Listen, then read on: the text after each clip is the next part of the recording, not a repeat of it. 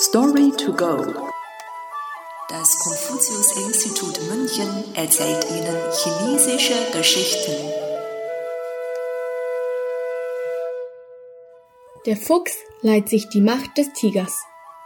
Übersetzt von Vivian Emmert. Eines Tages streifte ein Tiger auf der Suche nach Nahrung im Dschungel herum, als ihm plötzlich ein Fuchs über den Weg lief. Der Tiger ergriff seine Chance und packte den Fuchs, um ihn auf der Stelle zu verschlingen. Doch der Fuchs unterbrach ihn, indem er den Tiger zurechtwies. Du wagst es tatsächlich, mich zu fressen. Der Tiger war perplex. Er fing sich jedoch sofort wieder und erwiderte, Ich bin der König des Dschungels. Alle Tiere fürchten sich vor mir. Warum sollte ich es nicht wagen, dich zu fressen? Der Fuchs entgegnete, ich stehe im Auftrag Gottes, um euch Tiger zu bändigen.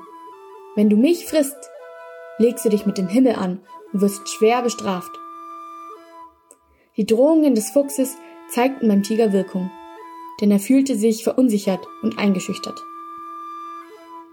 Der Fuchs erkannte, was im Kopf des Tigers vor sich ging und freute sich im Stillen über das einfache Gelingen seiner List. Durch die Reaktion des Tigers bestärkt, fügte er noch selbstsicherer hinzu Wenn du mir nicht glaubst, kannst du gerne mitkommen und dich selbst von meiner Macht überzeugen. Du wirst sehen, wie sehr alle Tiere sich vor mir fürchten. Also ließ der Tiger den Fuchs los und lief an seiner Seite durch den Dschungel. Der Fuchs bewegte sich mit erhobenem Haupt fort. Und tatsächlich, egal wohin der Tiger blickte, alle Tiere flohen beim Anblick des Fuchses so schnell sie konnten.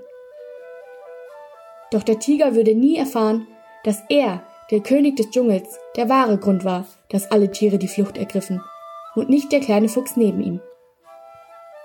Mit der Redewendung Der Fuchs leiht sich die Macht des Tigers beschreibt man jemanden, der seine Mitmenschen zu seinem eigenen Vorteil ausbeutet.